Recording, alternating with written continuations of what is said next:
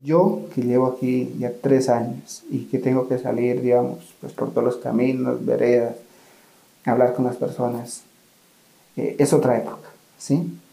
Eh, la gente, la gente, digamos, está viviendo un tiempo diferente, ¿sí? Eh, la gente está, digamos, desde hace como unos, diría unos 10 años para acá, está retornando, están volviendo a sus fincas, ¿sí? Están recuperando lo que, lo que, lo que perdieron. La gente está pensando en, el futuro, ¿cierto? Está pensando en, el futuro.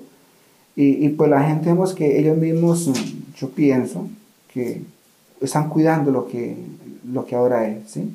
Entonces, eh, ¿que yo tenga información que esté pasando? No. O sea, no, no, gracias a Dios. No, parece digo que en lo que he escuchado hasta hace como 10 años creo que hablan del último, de la persona como desaparecida, bueno, hace años, ¿sí? Pero este tiempo no, o sea, Chamesa es otro lugar, la gente, la comunidad lo expresa, ¿sí?